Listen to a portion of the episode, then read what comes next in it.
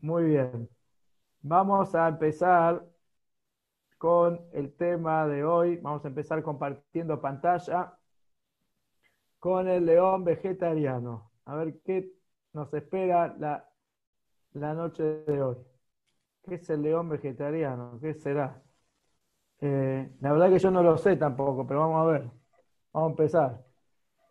Eh, ahora estamos como recién, recién ustedes, hay toda una moda, ahora la gente está inclinándose a hacerse vegetariano, vegano, buscan caminos eh, más sanos o que creen que es más sano, muchos porque hablan de los derechos de los animales, etcétera. Pero creo que ninguno escuchó hasta ahora el león vegetariano. Porque gente vegetariana puede ser, pero el león vegetariano medio, suena medio raro. Pero vamos a ir empezando. Nosotros estamos todas estas semanas analizando y tratando de, empezar a, profundizar y a, vivir la nueva era que se viene, que estamos esperando con ansias, y estamos eh, sabemos que de un momento a otro esto se va a dar y no vemos la hora que eso llegue de una vez, pero estamos estudiando todo el tema relacionado con la redención, con el Mashiach. uno se pregunta, ¿qué va a pasar cuando venga Mashiach? Porque la verdad, uno tiene miedo a lo desconocido. O sea, la gente eh, si le dicen de ir de vacaciones a un lugar que ya conoció, pudo averiguar por internet cómo es, va tranquilo, va con expectativas, pero cuando te dicen que te llevan a un lugar que no sabes ni dónde es, ni cómo será, y cómo vas a estar, y qué vas a vivir, y dónde vas a dormir, uno un poco parece preocupa porque uno no sabe a dónde va.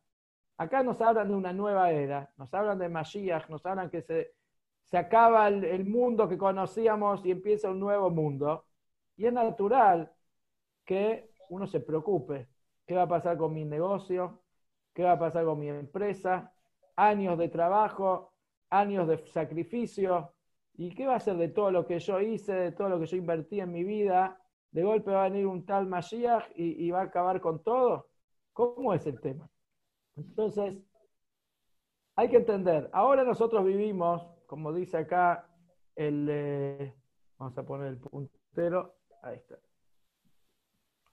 No, no lo puse, perdón. Eh, me fui. Ahí está.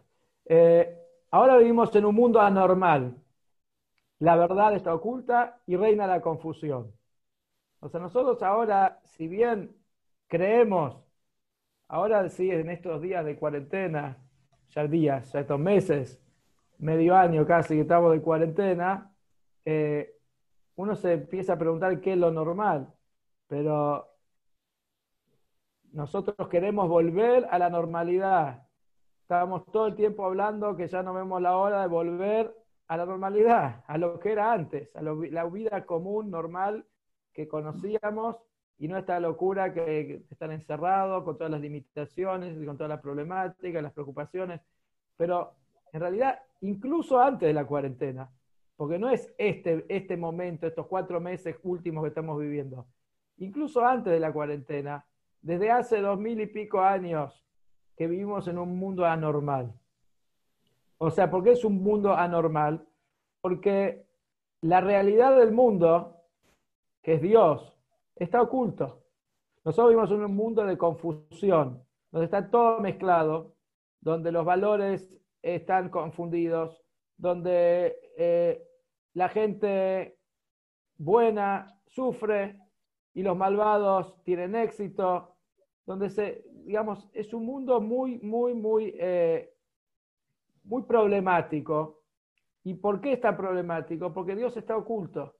La, la realidad actual, lo que nosotros vivimos ahora, en realidad es el producto del pecado de Adán.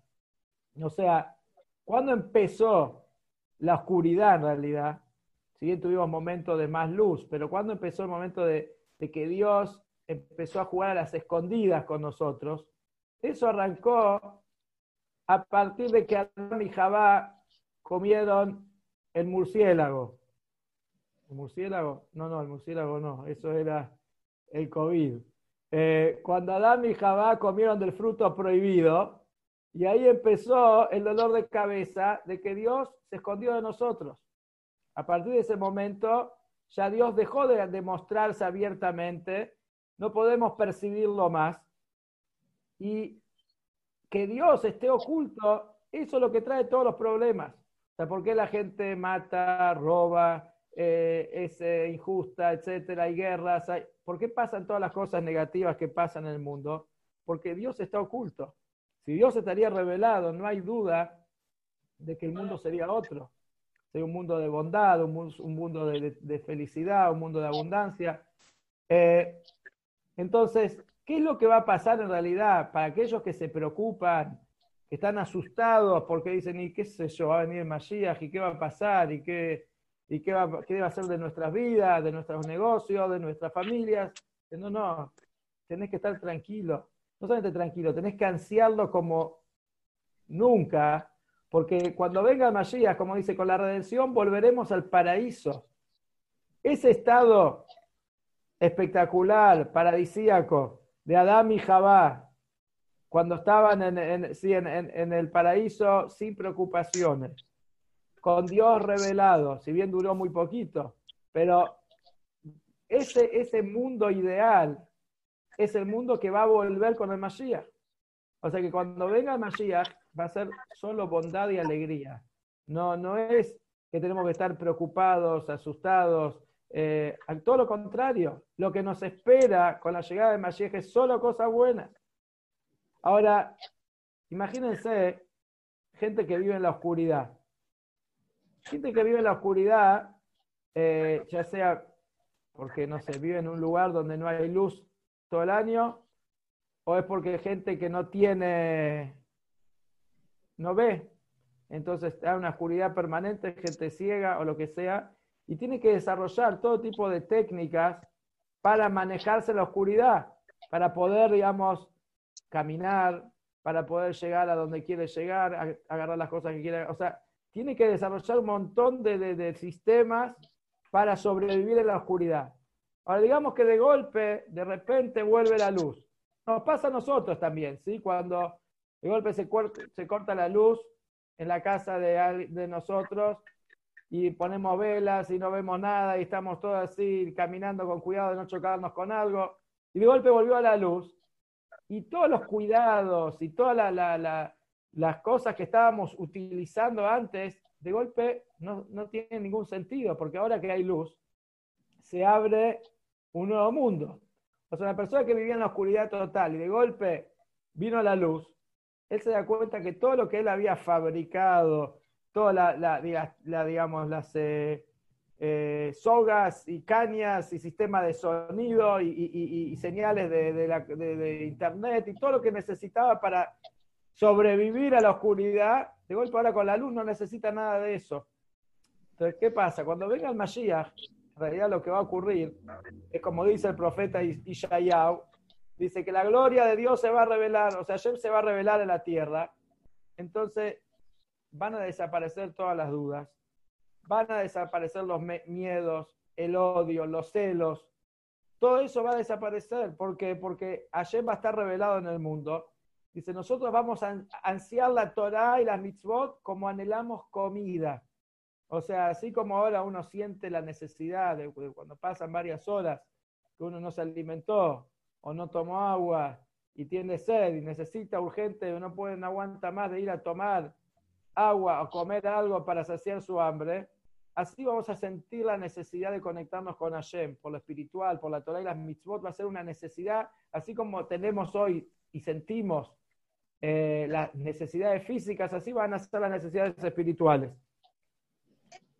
Eh, entonces, hasta acá entendemos que no hay de qué preocuparse, sino todo lo contrario. Lo que viene es solo bueno.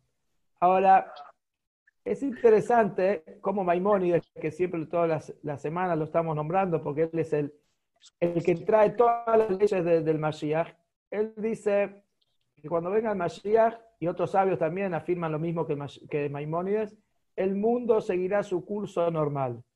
solo que encaminará sus fuerzas y energías hacia el bien y la santidad.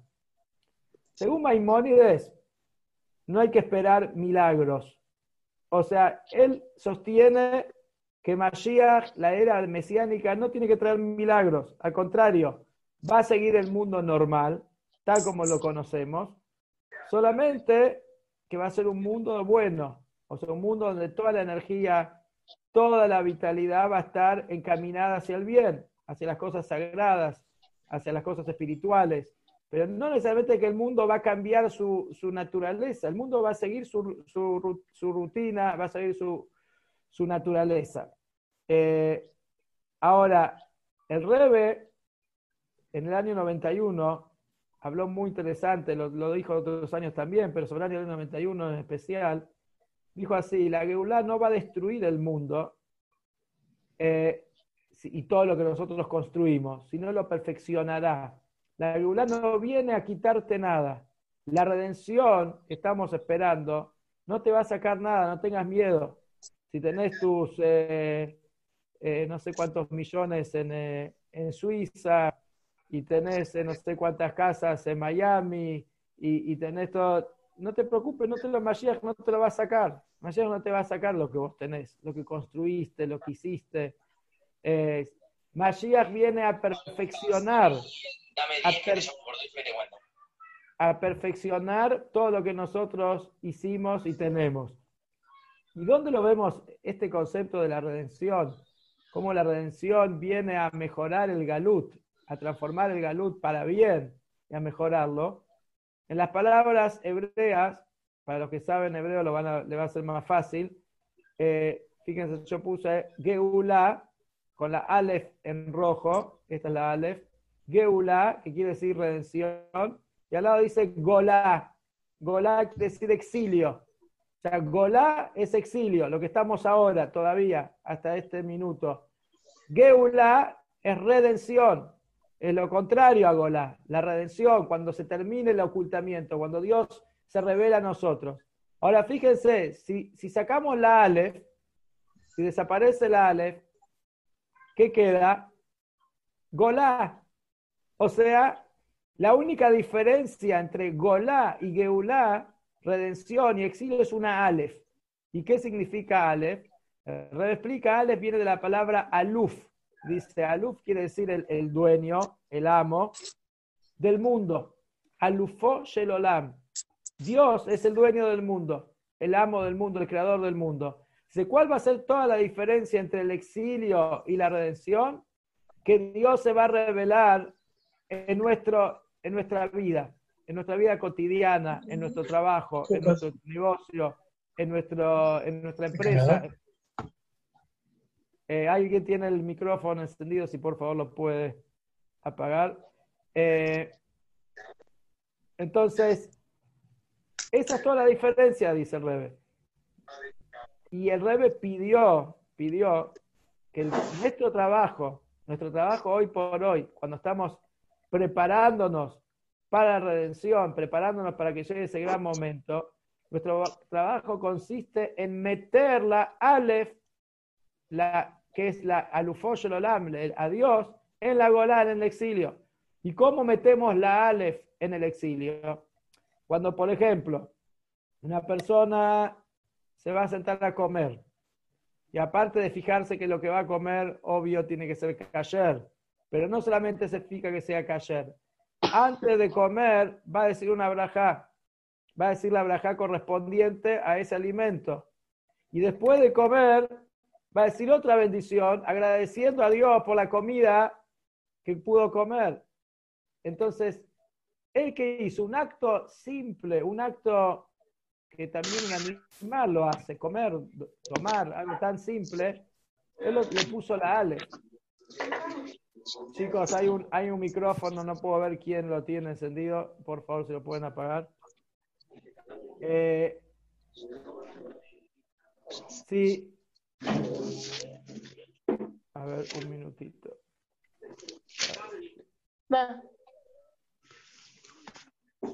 Eh, o sea, ¿qué vemos? Que... Un minuto.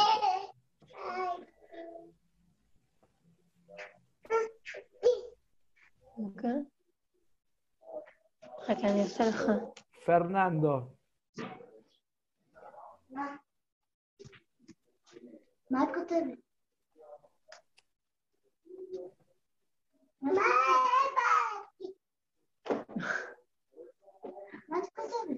Dios debe ser la amiga de Analía que tiene el micrófono abierto.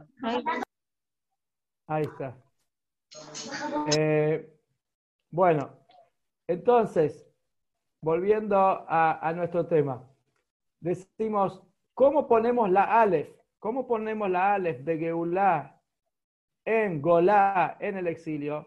Es precisamente a través de cuando tomamos las cosas de este mundo, con las que nosotros vivimos, con las que nos relacionamos permanentemente, el dinero, la comida, el trabajo, todo lo que hacemos, nuestras actividades cotidianas, pero imbuimos en esas actividades santidad, porque lo usamos para servir a Dios, porque decimos una braja antes de comer y después de comer, porque cuando trabajamos, no solamente trabajamos para ganar dinero, sino estamos pensando en poder separar el maaser, separar el diezmo para ayudar a la gente más necesitada, porque quiero eh, usar mis energías, mi salud, no solamente para mis intereses egoístas o egocéntricos, sino cómo puedo colaborar con la comunidad, cómo puedo colaborar con, el prójimo.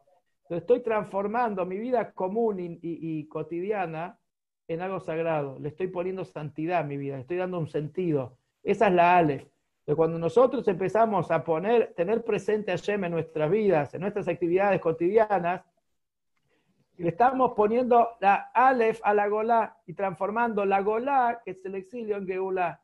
Eso es empezar a redimirnos. A redimirnos, empezamos redimiéndonos a nosotros mismos, poner más Hashem en nuestras vidas, empezar el día con el Modeaní, agradecer a Dios que nos devolvió el alma, tomar conciencia de, las bendiciones de Dios y agradecerlas, porque nosotros tenemos la naturaleza de dar todo por sentado todo por sentado. O sea, obvio que me voy a levantar a la mañana. Y es obvio que me voy a, me voy a ir a trabajar. Y es obvio, bueno, ahora con la cuarentena nos, vimos, nos dimos cuenta cuántas cosas no son tan obvias. Cuántos ahora deseamos volver a la normalidad y no podemos. Y tal vez cuando la tuvimos no la supimos valorar. Y ahora que no la tenemos la extrañamos. Pero, o sea, el tomar conciencia de Hashem, de los milagros, de la salud, eh, justamente estos días, ayer, ayer, me llegó un audio de, hay un rabino, eh, no me acuerdo del apellido ahora, Yehuda, Yehuda, Yudi lo llaman, él es un muchacho que estudió en, la Yeshiva en Buenos Aires en, eh, el año 2000, si no me equivoco. Incluso estuvo en el acto de Hanukkah en Molón, uno de los primeros actos de Hanukkah que hicimos, creo que fue el segundo acto de Hanukkah que hicimos, en Molón, eh, él vino, no sé si el, o el primero, creo que el primer acto de Hanukkah, no me acuerdo si el primero el segundo, pero él estuvo. Este chico, este muchacho, tiene 38 años, casado con una familia, eh, vive en Estados Unidos, se agarró el COVID, estuvo cuatro meses en coma, muy pero muy grave. Recién la semana pasada abrió los ojos y de a poquito, muy, muy lentamente, está empezando a salir y está mandando audios con la voz muy débil y así sin fuerzas, pero ayer mandó un audio que decía que él ahora entiende la, bendición que decimos en la mañana, Zokef que Fufim, el que endereza a los encorvados. Nosotros le decimos una bendición que la decimos todos los días. ¿Y quién piensa en el significado? ¿Quién presta atención el hecho de poder enderezarse a la mañana? Algo tan obvio, tan simple. Y él dice que para caminar tres pasos tiene que hacer un esfuerzo y tiene que, después de cuatro meses haber estado eh, como estuvo. Entonces digo, empezar a tener ayer presente en nuestras vidas, eso es empezar a tener también la geulá personal. Empezar, el rey dijo que no solamente estamos en un exilio, en un exilio general, que todo el mundo está en exilio porque Dios no se reveló en el mundo, sino también estamos en un exilio personal, o sea, cada uno de nosotros también está con su oscuridad interna, sin tener presente a Hashem con más eh, fuerza. Entonces, empezar para llegar a la gran redención que estamos esperando, hay que empezar por la Geulá Pratit, por la Geulá, la redención personal, empezar a tener, a sentir más Hashem en nuestra vida a través del rezo, a través de la a través del estudio de la Torah. Entonces, cuando vamos a salir cada uno de su exilio, de nuestra cuarentena interna, entonces vamos a salir de toda la cuarentena del gran galut que, que ya estamos acá tantos años. Y seguimos. Otra de las cosas interesantes para los que están preocupados qué va a pasar cuando venga Mashiach, prosperidad material. ¿Sí? Leyeron bien, material. El Talmud dice, la tierra de Israel producirá deliciosa pastelería y vestimentas de seda y grano de trigo. Dice, el grano de trigo será tan grande como dos riñones de toro. Así dice el Talmud. O sea que la abundancia material va a ser increíble. O sea que a haber manjares, ropas de primera.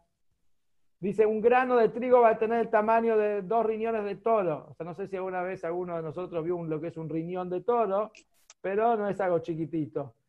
Y eso va a ser solamente un grano de trigo. Imagínense la abundancia que va a haber. Maimónides afirma lo que dice el Talmud. Dice, porque la bondad abundará y todas las delicias serán tan comunes como el polvo, que lo vimos el otro día, la semana pasada, cuando hicimos el Siuma Rambam. Eh, leímos la última alajá que trae esto que dice el Rambam, que va a haber tanta abundancia que las delicias van a ser como el polvo. O sea, ¿qué quiere decir las delicias van a ser como el polvo? O sea, que así como el polvo, ahora aquí nadie se agacha a comer polvo si nadie le interesa el polvo. Es más, lo barremos, lo, sacamos de nuestra casa. Nadie le interesa el polvo. Dice, va a haber tanta delicias, tanta abundancia, que no nos va a llamar la atención. Es como cuando uno, no sé, se va de vacaciones a un hotel con todos los manjares. Los primeros días puede ser que se quiere comer todo. Pero si uno se queda ahí dos semanas, ya después es como que, ya está, o sea, ¿cuánto podés? O sea, cuando hay abundancia, entonces ya, digamos, ya no te llama más la atención. La abundancia va a ser tan grande cuando venga Mashiach en todos los sentidos, que lo material no nos va a interesar. Lo vamos a tener, pero no va a, estar, no va a ser nuestra prioridad. ¿Y cuál va a ser la ocupación del mundo, como dice Rambam? Será conocer a Dios, profundizar en Hashem. Ahora uno dice al revés. O sea, ahora nosotros eh, tenemos como prioridad seguramente lo mundano y tratamos también de incorporar algo espiritual a nuestra vida, porque una vida solo material es muy vacía. Entonces tratamos de incorporar un poco de espiritualidad a nuestras vidas, tratar de estudiar un poco, de agregar un poco de luz en, la oscuridad de nuestra vida. Pero nuestra vida prioridad tiene lo material, el trabajo, el dormir, el comer, la vida terrenal. Cuando venga Mashiach, la vida terrenal va a pasar a un segundo plano. Pero no es que va a desaparecer. Va a seguir todo. Pero no va a ser nuestra prioridad. Nuestra prioridad va a ser conocer a Hashem, estudiar los secretos de Hashem y, conectarnos con Hashem. Eh, ahora, como dice, como dice después acá abajo, dice Dios, ¿para qué, digamos, para qué necesitamos tanta abundancia? ¿Para qué queremos tanta abundancia? Dice, Dios nos proveerá de abundancia liberándonos para dedicarnos con tranquilidad y alegría a entender los temas ocultos. Esto también lo trae Rambam ahí, que el motivo, el motivo por el cual eh, va a haber tanta abundancia es porque si la persona tiene preocupaciones, entonces le es muy difícil dedicarse a lo espiritual. Una persona que no sabe cómo va a llegar a fin de mes, ¿Y cómo va a ser para pagar los sueldos? ¿Y cómo va a ser para pagar el alquiler de su casa? ¿Y cómo va a ser para pagar los gastos que tiene? Y está con muchas preocupaciones, o una persona que está con muchos problemas, lo con problemas de salud, o, cualquier problema esos problemas te sacan de foco. Cuando vos querés concentrarte en algo espiritual, decís que, que, no puedo, tengo la cabeza en otro lado, o sea, ahora me, me cuesta. Si bien uno tiene que poder trascender los obstáculos, y ese es el desafío que tenemos ahora en el Galut, poder trascender los desafíos y conectarnos con Hashem a pesar de los obstáculos, pero cuando vengan Mashiach, los obstáculos van a desaparecer por completo. No vamos a tener más preocupaciones. Nadie va a estar preocupado cómo va a ser para llegar a fin de mes, ni cómo va a ser para, para pagar eh, la luz o cómo va a pagar la obra social. Se acabó. Y nadie va a estar preocupado por ir al médico para, tratar una, eh, alguna dolencia. Porque la salud, la parnasá y todas las cosas materiales van a estar completamente solucionadas. Completamente. Uno dice, uy, pero va a ser un poco aburrido, ¿qué vamos a hacer? No, todo eso que Dios nos va a traer tanta tranquilidad material es precisamente para que no tengamos distracciones y nos podamos dedicar realmente a lo espiritual, nos podamos dedicar realmente a lo más importante. Ahora, el Rebe trae algo muy interesante. El Rebe dice que lo infinito de Dios se manifestará en todos los niveles de la realidad. Porque el Rebe pregunta, dice, todo bárbaro, vamos a tener mucha abundancia para estar más tranquilos, para dedicarnos a lo espiritual, pero igual hace falta tanta abundancia que un, eh, que un eh, eh, ¿cómo se dice? Un grano de trigo tenga el tamaño de, un, de dos riñones de toro. O sea, está bien, entendemos que va a haber abundancia para que uno no tenga preocupaciones y se pueda dedicar a lo espiritual. Pero tanta abundancia, ¿cuál es el motivo? ¿Para qué tanta abundancia? Pero Rebe explica, por cuanto que Dios es infinito, Dios es infinito, nada lo limita a Él. Entonces, cuando Él se revela acá abajo en la tierra, eso se va a mostrar, se va a manifestar en todos los niveles de la realidad. Así como Dios es, la abundancia, es infinito, también en lo, material se va a reflejar la revelación de Dios de una manera que todas las cosas materiales también van a ser abundantes. Como el ejemplo que da, imagínense una persona cuando está muy contenta. Si uno recibe una noticia muy linda, está tan contento, tan contento, ¿dónde, se siente la alegría? En el corazón. ¿Sí? Uno siente la alegría en el corazón, la felicidad de, esa noticia que recibió. Se ganó un viaje a no sé dónde. Eh, le nació un, hijo, le nació un nieto. una, una noticia que nos llena el corazón de alegría. Ahora, muchas veces la alegría es tan grande que cuando escuchamos esa, nos recibimos esa noticia y, nos alegramos, nos ponemos a bailar, a bailar. ¿Y con qué bailamos? Con los pies. Ahora dice, los pies no entienden nada de la alegría. ¿Qué tiene que ver los pies acá? ¿Por qué te pones a bailar? Si la alegría tiene que ver con tu corazón o con tu mente, ¿pero qué tienen que ver los pies? Lo que pasa es que la alegría se expande hasta los pies. Uno está tan contento que se pone a bailar, a brincar de alegría, porque la alegría no, no, se, no se limita solamente al corazón o a la mente, se expande por todo el cuerpo, uno siente la alegría hasta los pies. Así también, cuando venga el Mashiach, dice el Rebe, la revelación de Dios va a ser tan grande que se va a revelar, incluso se va a manifestar la abundancia también en las cosas materiales. Y, y ahora nos vamos acercando un poquito más al título de la charla, porque me van a, a tirar con algo si no, les, eh, si no llegamos a explicar por qué el lobo, el lobo vegetariano. Vamos a ver lo que dicen las profecías cuando venga Mashiach. El lobo morará con el cordero. Dice Ishayau, Isaías, el lobo morará con el cordero y el leopardo con el cabrito. Dice, y el león comerá paja como el buey. O sea, cuando venga Mashiach, no solamente va a haber paz en el mundo entre las naciones, que no va a haber más guerras, no va a haber más envidia, no va a haber más, odio, sino va a haber también paz en el mundo animal. Un lobo, como vemos acá en la foto, un lobo con los corderitos. Lo más natural, si el lobo se come a los corderitos, mata a los corderitos. Acá los corderitos están junto al lobo. Esa es la imagen de cuando venga Mashiach el leopardo con un cabrito. Dice, y el león va a comer paja como un buey. O sea, el león, que toda su naturaleza es comer carne y es matar a la presa para alimentarse, dice, cuando venga Mashiach, el león se va a hacer vegetariano. Así como escuchan. Eh, va a cambiar su comportamiento físico. Ahora, vamos a ver que sobre este concepto, este concepto de las cosas increíbles que van a darse cuando vengan Masías, como por ejemplo que el, león va a comer pasto, va a comer paja como el buey, el Talmud dice, dice Shmuel, no hay diferencia entre este mundo y los días del Mashiach, sino la sumisión, perdón, me,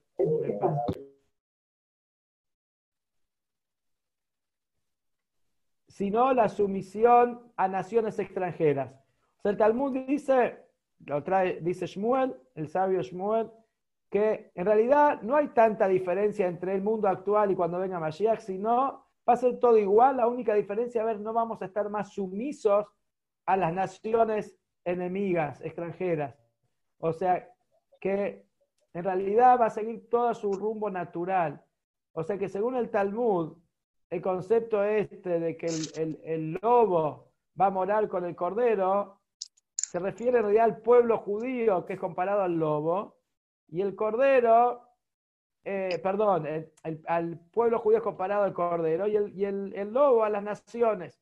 Entonces, no, no nos van a matar, no nos van a, no nos van a perseguir, vamos a vivir tranquilos, en paz con las naciones del mundo, no nos van a querer eh, asesinar más según el Talmud. Esa va a ser toda la diferencia. Va a haber paz, vamos a vivir con tranquilidad.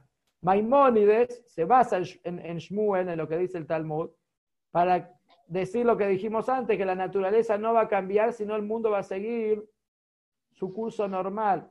O sea que según Maimónides, todo esto de que el lobo va a morar con el cordero es una metáfora. Según, según Maimónides, una metáfora que se refiere a eh, la paz que va a reinar en el mundo cuando venga Mashiach y cómo las naciones del mundo van a, vivir en paz con el pueblo judío. Pero, ¿cómo es el tema? Uno se pregunta, ¿esto es metafórico o es real? O sea, estamos hablando que los cambios, los milagros que estamos hablando, la abundancia increíble que va a haber y la, mm, esta paz universal es metafórico o es real. Vamos a ver que hay otras fuentes del Talmud. Dice, en la era mesénica los árboles silvestres de Israel darán frutos. El Talmud dice, normalmente hoy hay, frut, hay árboles frutales y hay árboles que por naturaleza no dan frutos, porque no son árboles frutales. Dice, cuando venga Mashiach, también los árboles que hoy no son árboles frutales, también van a dar frutos. O sea que él, hay, el, Talmud menciona que va a haber un, cambio en la naturaleza del mundo. El Rahabad, que es uno de los eh, que comentaristas del Maimónides, dice, la Torah misma dice, yo libraré a la tierra de animales peligrosos. O sea, como parte de la profecía del Mashiach, es que no va a haber más animales peligrosos. O sea, los animales peligrosos van a dejar de ser peligrosos. Uno va a poder jugar con un león eh, acariciar a un león sin que, el, león lo devore. Así, está escrito. Nachmanides dice, ¿qué es lo que va a pasar cuando venga Mashiach? Este no es Maimonides, Nachmanides. Él dice, el mundo vuelve a la naturaleza de, cuando fue creado. O sea, ¿qué quiere decir la naturaleza de cuando fue creado? Cuando el mundo fue creado, cuando Hashem hizo el mundo no había animales depredadores. Los animales comían pasto, como dice Radak.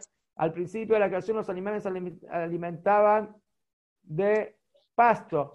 O sea, los animales eran vegetarianos. El universo cuando fue creado funcionaba de esa manera. No había animales depredadores. Después de que Adán y Jabá pecaron y fueron echados del paraíso, ahí cambió la naturaleza del mundo y cambió la naturaleza de los animales. Entonces, el león tiene que ser un animal depredador, y, etcétera, Pero cuando venga Mashiach, según estas opiniones, el mundo va a volver a su estado original, cuando fue creado, que no va a haber más eh, necesidad que un animal mate a otro para alimentarse, porque se va a alimentar de pasto, se van a hacer... Los vegetarianos escuchan esto se ponen muy contentos, porque todo el mundo va a ser vegetariano, según esta opinión. Eh, Ahora, ¿cómo arreglamos la Porque dijimos, tenemos diferencias de opiniones. O sea, tenemos por un lado Maimónides y el Talmud en cierto lugar que dice que el mundo va a seguir su curso natural. Y por otro lado, decimos que sí va a haber milagros y que sí tenemos que esperar una gran abundancia y una paz universal, etcétera, incluso entre los animales. ¿Cómo arreglamos esta discusión? ¿Cómo conciliamos las opiniones?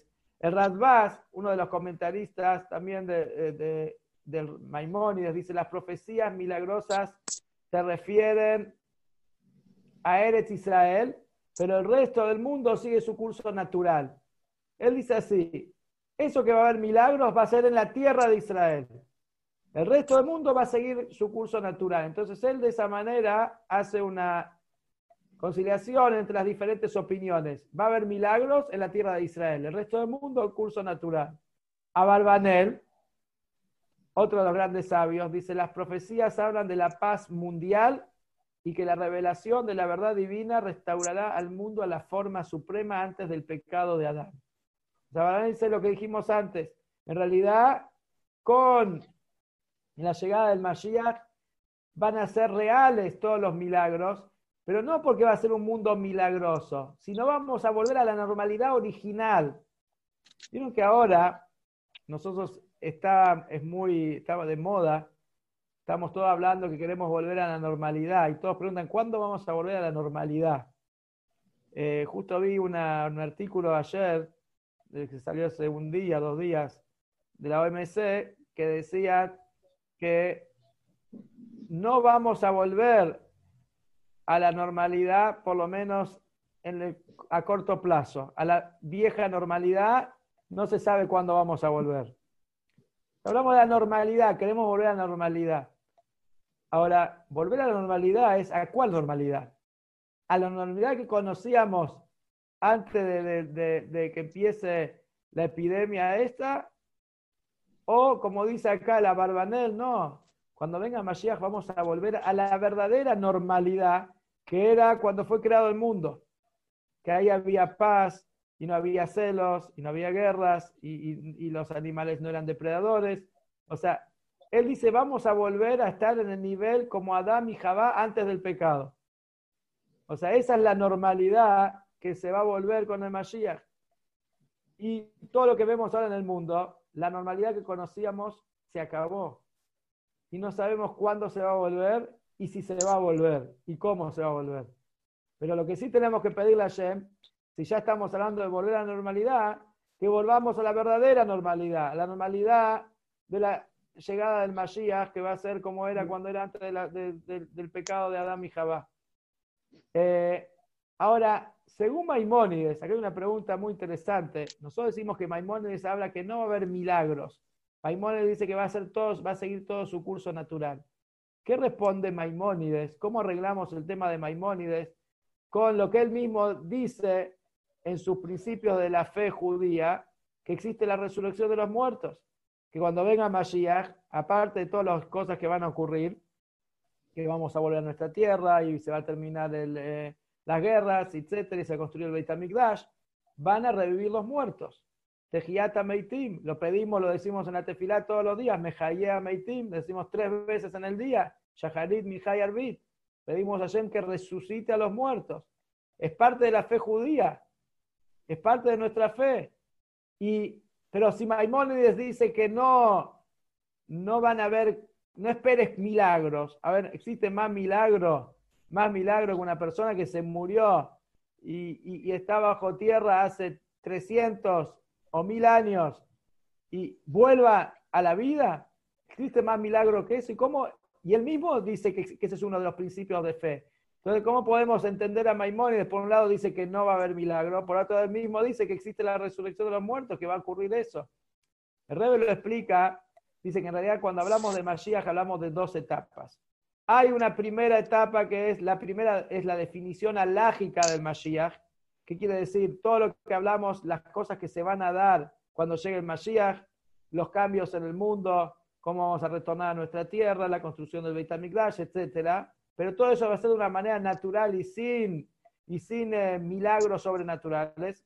Y la segunda etapa, dice Rebe, ahí es donde se van a cumplir las profecías sobrenaturales. O sea, según, eh, según el, lo que explica Rebe, no hay contradicción. No hay contradicción. ¿Por qué no hay contradicción? Porque la etapa natural es la primera etapa. Todo lo natural tiene que ver con que el Maimónides dice que no va a cambiar la naturaleza, se refiere cómo va a ser al principio cuando venga el Mashiach.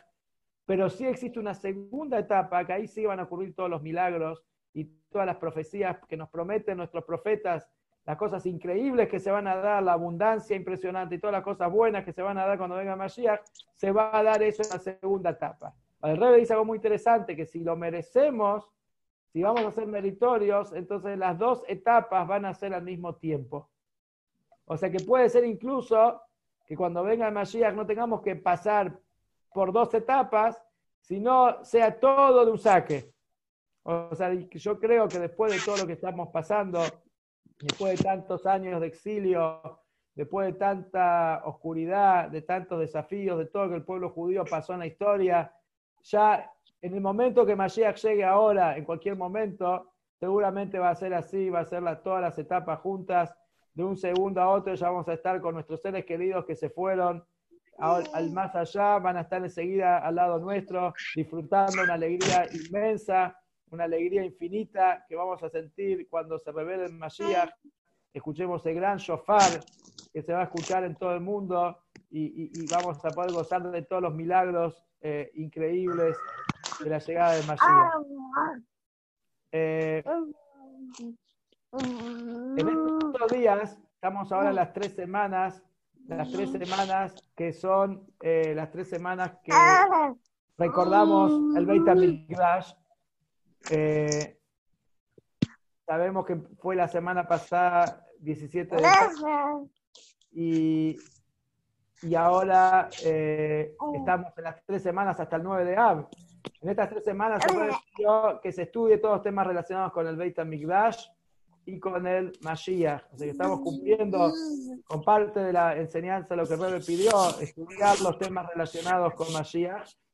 Hay que fortalecer todo lo que tiene que ver,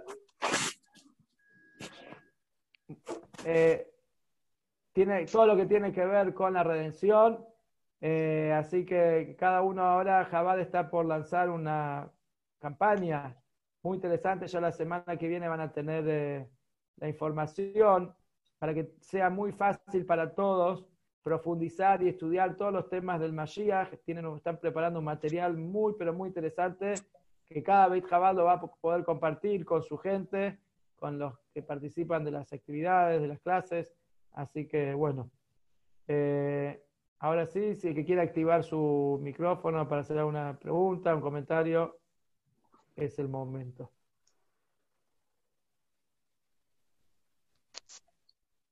Yo sí, ¿qué pasa con todos los falsos mesías que hubo a lo largo de la historia?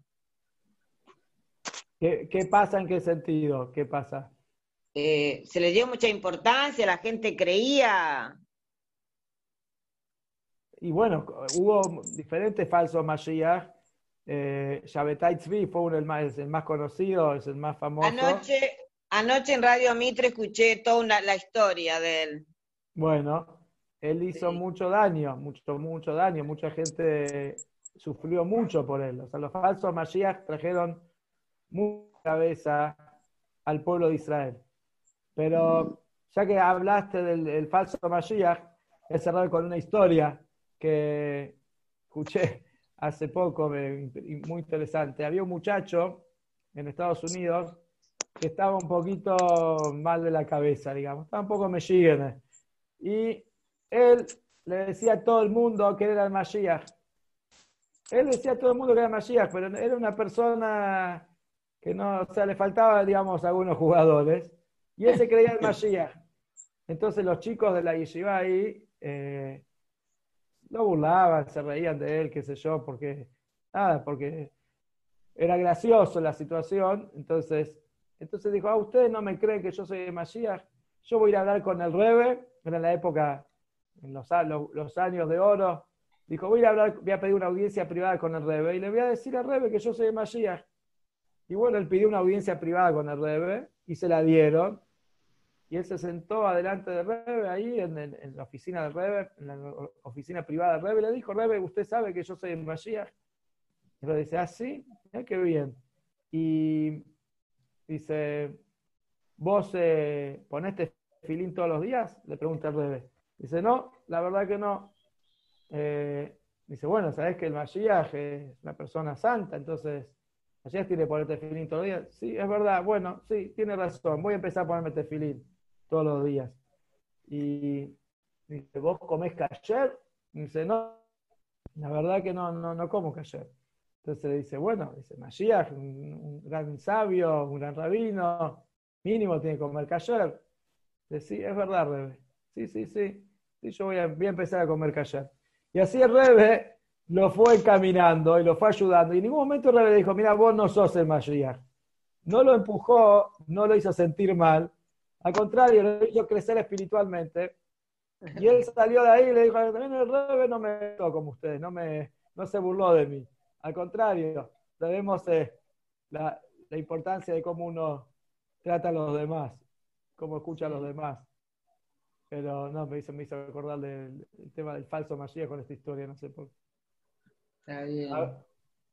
¿Alguna pregunta más que quieran hacer? Una pregunta, yo sí. Aarón, querido. ¿Cómo, supongamos, no como que me siento muy cómodo, muy feliz, muy a gusto en la vida actual que tengo. Y entonces, en ese bienestar que estoy sintiendo, no extraño un bienestar anterior que no tengo ninguna conciencia de eso. Escucho un relato a futuro de que vamos a estar todo mejor, va a ser todo mejor, pero la verdad que por ahí no solamente en mi propio círculo, sino que trato de expandir todo esto hacia la gente en la actualidad, pero no siento ese deseo de algo que, como que no siento el gusto de algo que no conozco. Muy bien. ¿Cómo trabajo conmigo para... Muy bien. Buenísima la pregunta. Cuando Rebe empezó en, los años 90 a hablar muy fuerte con el tema de Mashiach, el Rebe vio, dijo en una de las Sijot, dijo, veo que a la gente le está costando empezar a asimilar este concepto, a la gente le está costando empezar a, vivenciar todo esto que estamos hablando. Entonces, el Rebe dio un consejo práctico, un consejo práctico. El Rebe dijo, la única manera que uno puede tener de empezar a vivir los temas de magia que, que venimos hablando es si los empieza a estudiar a estudiar en profundidad. O sea, cuando la Torah tiene la fuerza de cambiar la naturaleza de la persona. Entonces, cuando vos escuchás, eh, digamos, bueno, vi un video y escuché a alguien que me comentó una clase acá, una, pero algo muy así esporádico y en el aire, entonces uno lo ve como está fuera de mi realidad el tema de Mashiach, no es parte de mi vida. Bueno, está bien, si viene voy a estar muy contento, pero así como estoy, no estoy mal y la verdad que no estoy desesperado, como decís vos. Pero cuando vos empezás a estudiar el tema, entonces empezás a ver todo lo que nos espera y todo lo que nos falta ahora y todo lo que significa en especial, o sea, temas de Mashiach y en general estudiar el Hasidut, ¿no? Cuando uno estudia las enseñanzas profundas del Hasidismo, cuando vos comprendés lo que es el Galut Tashkina, lo que es el exilio de la, de la divinidad, y que empieza por el Galut del exilio de nuestra alma, que está en exilio, que por más que uno se pueda sentir bien, porque digamos, estoy a una persona que está, porque me acuerdo siempre se decía, en Miami no esperan el Mashiach, porque los judíos en Miami viven muy bien, están muy tranquilos, eh, se ve que de tanto decir eso, ahora pobrecitos no la están pasando tan bien. Ayer hablé con Gisela, eh, mi prima en Miami, están muy preocupados, la están pasando muy mal, hay muchos contagios, están en una situación muy, muy crítica. Eh, algunos que ya habían abierto sus negocios volvieron a cerrar, y todo una... Pero nosotros decimos, bueno, el que está bien, no le falta nada. ¿Para qué quiere Mashiach? Él ya llegó el Mashiach. Decíamos, en Miami ya llegó el Mashiach. Pero hay que comprender que Mashiach no es solamente eh, la parte material. Porque si no es como vos decís, eh, yo estoy bien, digamos, yo tengo salud, Baruch Hashem, tengo salud. No me falta parnasá, no me falta sustento, buenísimo. Eh, puedo estudiar Torah cuando quiero, puedo escuchar Shurim por, por internet, bueno, yo estoy bien, así estoy trabajando, estoy haciendo mi vida, pero Mashiach es mucho más que eso. O sea, nosotros es como que, nosotros estamos ahora como en un mundo de oscuridad. Eh, hay una historia que yo conté creo en una de las primeras clases, pero que tiene que ver un poco con lo la oscuridad, la gente que vive en la oscuridad. Hay un ejemplo que se da en Hasidut de una familia, en la época que existían los terratenientes y cuando la, gente no, no podían, los que arrendaban los campos no podían pagar, entonces, y debía mucho dinero, agarraba el terrateniente y los mandaba a un, eh, los tiraba en un pozo y hasta que alguien venga y lo rescate, pague la deuda y lo sacaba de ese pozo. Te cuenta, esto es una parábola, ¿no? Pero metió una vez el terrateniente a toda una familia adentro del pozo y mientras tanto, o sea, la idea no es que se muera, entonces le abría todos los días ahí la tapa del pozo le tiraba comida y la volvía a cerrar. Él metió, digamos, dos familias ahí encerradas en el pozo. Bueno, fue pasando el tiempo, pasaron los años, nacieron hijos ahí adentro del pozo, en la oscuridad del pozo. Esos hijos fueron pasando el tiempo, tuvieron sus hijos, y así tres, cuatro generaciones viviendo en el pozo. Mientras tanto, todos los días se abría la tapa, le caía la comida. Ahora, los padres, los, primeros, digamos, que cayeron al pozo, que habían visto la vida fuera del pozo, le contaban a sus hijos, a sus nietos, ¿saben que hay un mundo? Hay plantas verdes y hay flores y hay eh, todo tipo de especies de animales, de, pájaros, y hay un sol, y hay, y explicaban, los hijos tal vez por ahí escuchaban a los padres, bueno, le creían, porque bueno, mi papá me está contando que él vio eso.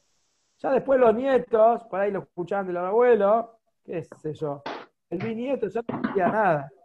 Él, él veía, él veía que estaba ya tanta, mi papá nació acá y mi abuelo nació en el pozo y ya tantas generaciones en el pozo, nadie podía creer que existe otra vida. Hasta que un, un buen día alguien vino y pagó esa deuda y vino el, terrateniente, le abrió el pozo, abrió la tapa y salieron la, gente de ese pozo y de golpe se encontraron en un mundo nuevo, un mundo que no existía.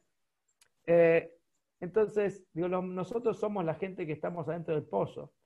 Entonces, si bien hablamos de un mundo ideal, el mundo de Mashiach, nos parece como algo tan ajeno porque estamos acostumbrados a vivir acá en la oscuridad, a vivir en este mundo donde Dios no lo vemos, le creemos, le rezamos, pero no lo vemos. estamos tan metidos en, esta, en la realidad del galut, del exilio, que es muy difícil, digamos, pensar de otra manera. Entonces, por eso Rebe aconsejó, para empezar a, que te empiece a entrar luz en tu mente, en tu corazón, y empezar a sentir que hay otro mundo, que hay otro día que nos está esperando ahí afuera, eh, a un paso, como Rebe dijo, que está en la puerta, hay que abrir la puerta nada más, abrir la puerta y que entre. Entonces, estudiar lo que estamos haciendo todos los miércoles, pero seguro que no alcanza, cada uno también tiene que buscar. Eh, hoy tenemos, hay una app, por ejemplo, viene Mashiach, eh, o una página, que se quiere bajar la app, o lo puede entrar a la página, montón de información de Mashiach espectacular en castellano, al alcance de todos. Eh, hay un montón de material, pero digo, hoy estamos en una situación que tenemos, como se dice, con un pie adentro y un pie afuera. ¿Vieron cuando, cuando uno está, eh, por ejemplo, se está por ir de viaje? Entonces ya está con las valijas armadas, está todo listo, pero todavía no vino el remis a buscarte. Por un lado estás en tu casa todavía, estás con tu cuerpo en tu casa, pero ya tu cabeza también ya está en el vuelo que te estás por tomar, el viaje que está, estás un pie acá y un pie allá. Vos, que estamos? Por un lado estamos en el galut, viendo la oscuridad del exilio y, los sufrimientos y los problemas y los chubres, todo lo que se está viviendo en el mundo. Y por otro lado, uno si presta atención, hay destellos de luz, cosas increíbles que no se dieron nunca en la historia y que se están dando de una manera natural, natural, como en otras clases vimos, todos los cambios en el mundo que se están dando. Eh, entonces, Estamos con un pie, un pie, esto es la, gran dificultad que tenemos nosotros ahora. Estamos con un pie adentro y un pie afuera, un poco en el exilio, un poco en la geulá.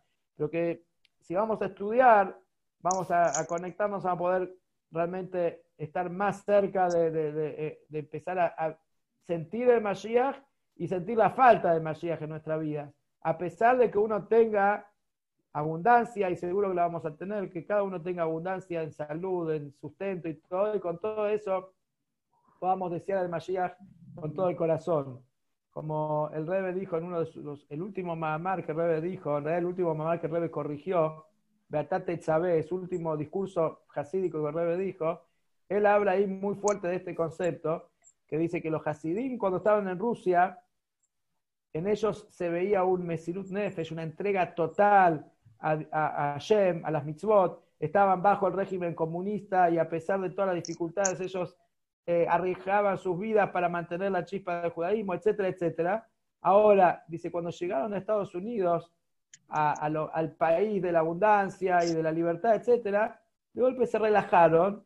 Dice, no se ve más en ellos esa fuerza, esa, esa energía impresionante que tenían, ese sacrificio por, el judaísmo como lo tenían antes.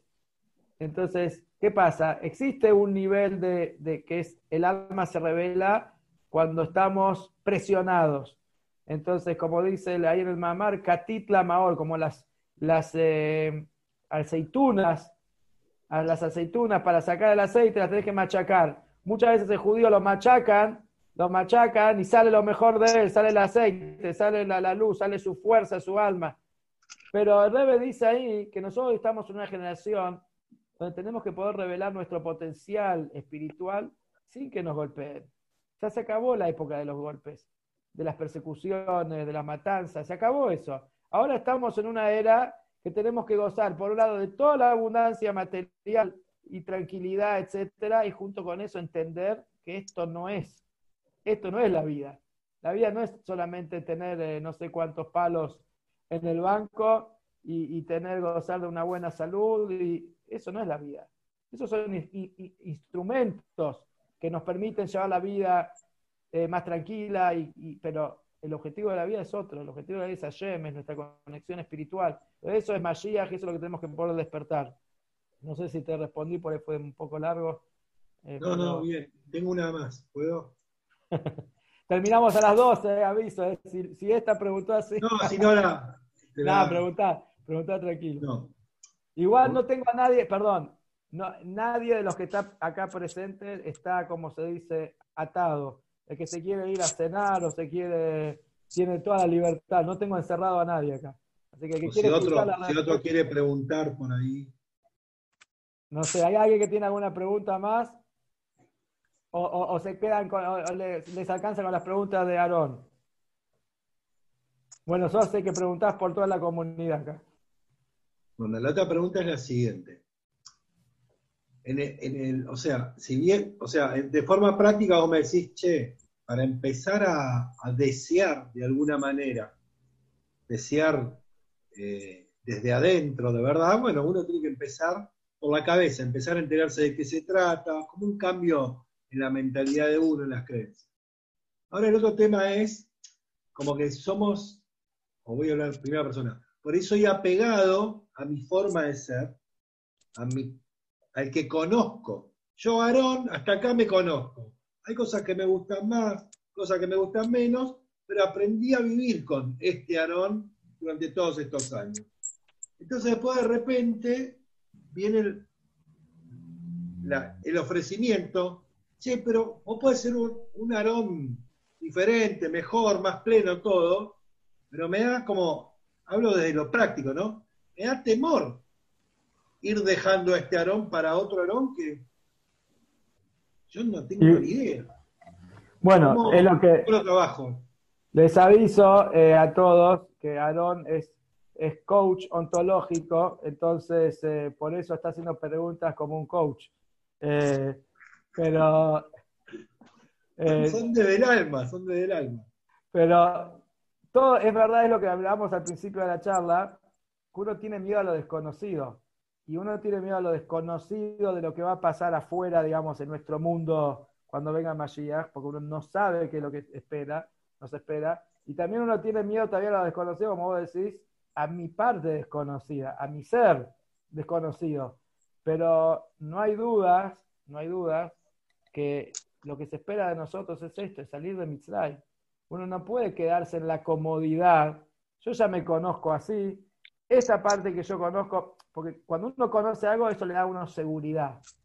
¿sí? Pero esto es la zona de confort. O sea, seguro que uno quiere estar en la zona de confort porque ya la conoce, ya me siento cómodo, acá estoy bien. Eh, ¿Para qué voy a arriesgar si acá estoy bien? ¿Para qué voy a salir de esta zona? No sé lo que puede pasar afuera. No sé, tengo miedo, tengo temor, tengo... Eh, y, así como hoy en, el marketing, en, los coaches te hablan de salir de la zona de confort, esto es realmente su fuente, es en, la Torah. Esto es salir de Mitzray, salir de las limitaciones. Todos tenemos limitaciones, no hay duda, todos. Todos tenemos limitaciones, cada uno en otro tema, algunos más, otros menos, pero cada uno tiene su limitación que tiene que romper, vencer. No es dejar de ser uno, sino en realidad es conocer al verdadero yo, es muy diferente. O sea, una cosa vos decís, tengo que cambiar. Soy así y tengo que cambiar ahora para ser una persona diferente, más espiritual o más eh, que vive la, la, redención, vive el Mashiach, pero yo no soy ese, entonces la verdad que me cuesta cambiar. ¿no? Mirá, en realidad el judaísmo, el hasidismo en especial te enseña, bueno, tenés que cambiar en realidad, tenés que revelar tu esencia. Entonces uno por ahí no, no, nos conocemos. En realidad la mayoría de nosotros no nos conocemos lo suficiente, sin duda. Así como se dice el coeficiente mental, etcétera, que uno utiliza solamente un porcentaje mínimo, ni que hablar espiritualmente hablando. O sea, espiritualmente hablando, cada uno de nosotros no se conoce. Cuando venga Mashiach, el golpe va a brotar con una fuerza impresionante toda nuestra esencia. Pero tenemos ya desde ahora empezar a, a revelarnos, a sacarnos los barbijos. Pero bueno, no, en la calle vayan con barbijo, porque hay que cuidar la salud. Pero la careta espiritual hay que sacársela. Esa hay que sacársela y empezar a revelar nuestro potencial. ¿Sabes lo que es? Lo que es Efra, ¿Sabes lo que es, eh, lo, que es eh, Pitu, Faur? Tienen un potencial, son leones, leones, leones, pero se, se, se, parecen, así vos los mirás, parecen un gatito, mansito. Son leones, hay que revelarlo nada más, hay que revelarlo. Hay que revelar el verdadero yo, el Yehudi que tenemos adentro, la Neshama que tenemos adentro. Bueno, eh, un minuto. Eh, me, hiciste acordar una historia, esto se hace un Fabrengen, pero eh, había un, un del Rebe que el Rebe lo, nada, lo mandó a un lugar ahí en Estados Unidos. Él tenía un shlihut, una misión ahí, tenía un, templo y acercar a los Yudim, etcétera, etcétera, y tenía que juntar fondos para, para sostener su institución. Y una vez él le escribe al Rebe que no puede más, que es muy difícil, que, las dificultades son muy grandes y que la verdad que él siente que esto lo supera. Entonces Rebe le dijo, él le contestó, yo ya mandé ahí al rabino tal y tal, que es él. Dice, ya mandé al rabino tal y tal. Sería muy bueno que lo conozca y que hable con él y cuando hable con él y lo conozca, se, va, se, le, van a, se le van a ir todas las preguntas y todos los, cuestionamientos que tiene. Entonces le dijo, revelate, revelate, revelate quién sos vos realmente, vas a ver que vas a poder. Pero nosotros no queremos ir a la zona de confort, pero hay que revelarse, que revelarse. Bueno, yo sí. Esto es, eh, vos lo dijiste antes, que uno solo va a querer revelarse a medida que más vas entendiendo y más vas estudiando. Tal cual, hay que estudiar para esto, sin duda. Mientras más vas estudiando, más va a querer volver al principio. Tal cual. Más va a querer la parte de santidad. Y si va a tener toda la abundancia eh, en el mundo, lo que necesite, o sea, todo abundante, solamente va a tener que estudiar va a tener que descubrir a Dios, va a tener que aceptar a Dios. Eh, o sea, vos lo dijiste antes, de esa forma, o sea, no va a ser que uno va a pensar y pero yo estoy cómodo, yo, no, no, solo lo va a buscar. Va a necesitar solamente estudiar. Igual hoy, perdón, hoy el tema fue medio confuso, porque decir ya del título, ¿no? De decir eh, que los eh, animales salvajes, llega el Mesías, se convierten en animales domésticos, pero el mundo va a seguir igual, no se entiende, es una confusión enorme, enorme y hasta contradictorio. Bueno, eh, por eso, eso es lo que vimos al, final, dijimos, ¿cómo solucionamos esta contradicción? Por un lado, tenemos fuentes que nos dicen que va a haber milagros espectaculares, los animales van a ser eh, vegetarianos, los leones, no va a haber más animales depredadores, etc. Las, las plantas van a dar una, una abundancia increíble, el trigo con el tamaño de, los riñones de un, del toro, etcétera algo super sobrenatural. Y por otro lado decimos, no, pero hay otra fuente que dice, no, no, va a seguir todo normal, el curso va a ser normal, el mundo no se va a transformar en, un, un supermundo. Entonces, ¿cómo es? ¿En qué me, confunde la Torah entonces? ¿Qué? ¿O así o asá? Entonces, el Rebe lo explica muy claro. Dice, estamos hablando de dos etapas, no es contradictorio. Al principio, dice el Rebe, la primera etapa va a ser natural, o sea, va a ser todo un curso natural. No vas a ver los grandes milagros al principio va, a ser todo, va a aparecer una persona, un gran líder, que va a poder guiar a todo el mundo sin tener que hacer grandes milagros. Una, va a ser, el mundo va, no va a, desaparecer la naturaleza que conocemos. Después, dice, una segunda etapa, en eso hay opiniones, hoy no entramos en el tema, por ahí lo vamos a ver más adelante. Hay opiniones cuántos años van a pasar entre una etapa y la, y la otra. Hay quienes hablan de 40 años entre una etapa y, etapa y la otra. Pero como que lo que es la resurrección de los muertos, que es algo totalmente milagroso, y todas las, cosas increíbles que van a cambiar la naturaleza, eso va a ser en la segunda etapa. Solamente que el Rebe dice que si vamos a tener el Zehut, vamos a tener el mérito, entonces Dios va a hacer que no tengamos que esperar de una etapa a la otra, sino Dios va a mandar todo de un saque. O sea, va a ser todo en uno. No vamos a tener que hacer todo un proceso natural y después esperar hasta que llegue lo milagroso, sino vamos a hacer todo juntos, si tenemos el mérito. Y yo dije, bueno, que seguramente ya lo tenemos, el mérito después de todo lo que estamos viviendo. Eh, me imagino que ya fuimos meritorios. Yo sí, pero la gente se va a seguir muriendo o ya no va, va a morir nadie. ¿En, ¿En, qué estás hablando? ¿La primera etapa? No sé, en cualquiera, porque si en un momento van a resucitar los que ya se fueron, ¿qué va a pasar con los que estamos? No, seguro que, cuando, cuando venga el Mashiach, eso no lo, no lo tocamos hoy porque no iba a dar el tiempo, pero ya la semana que viene vamos a hablar del tema este que es la resurrección y la vida eterna. O sea, cuando la semana que viene vamos a tocar ese tema. Cuando venga Mashiach, no, la muerte va a desaparecer. Dios va a hacer desaparecer la muerte. Entonces eso lo vamos, pero es ya un tema por sí mismo que lo vamos a estudiar la próxima clase. ¿Qué va a pasar? La próxima clase vamos a hablar del el gran día del juicio, lo que le espera al mundo, etcétera, las revelaciones nuevas que va a haber en la Torá. Eh, todavía tenemos, ya estamos terminando, les cuento. Lo que, yo estoy lo que estamos estudiando está basado en un libro que se llama La Era Mesiánica, este libro, que es un libro en castellano excelente, súper recomendable, y ya lo estamos terminando. O que después voy a tener que pensar que, en qué va a seguir el curso. Si seguimos el tema Moshiach, bueno, en otra, con otros libros, pero este libro está muy bueno y, desde que arrancamos la clase ya estamos por terminar el libro. Hemos estudiado todo el libro que tenemos un pantallazo general de todo lo que es la redención. No quiere decir que profundizamos mucho, porque cada tema en sí mismo nos puede llevar días y días, pero por lo menos estamos viendo eh, todo un pantallazo general de todos los temas. Después tal vez vamos a poder empezar a profundizar en cada uno. Bueno. Así que bueno, eh, ha sido un placer. Sí. sí. Bueno, el asunto es, entonces, eh, hay que pensar de esta forma. Alguien está hablando. Hay que pensar de esta forma.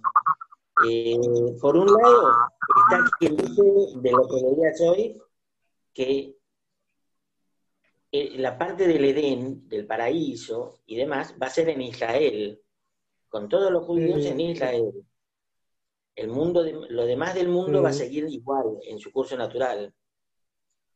Y por otro lado, lo del león herbívoro o, vegano.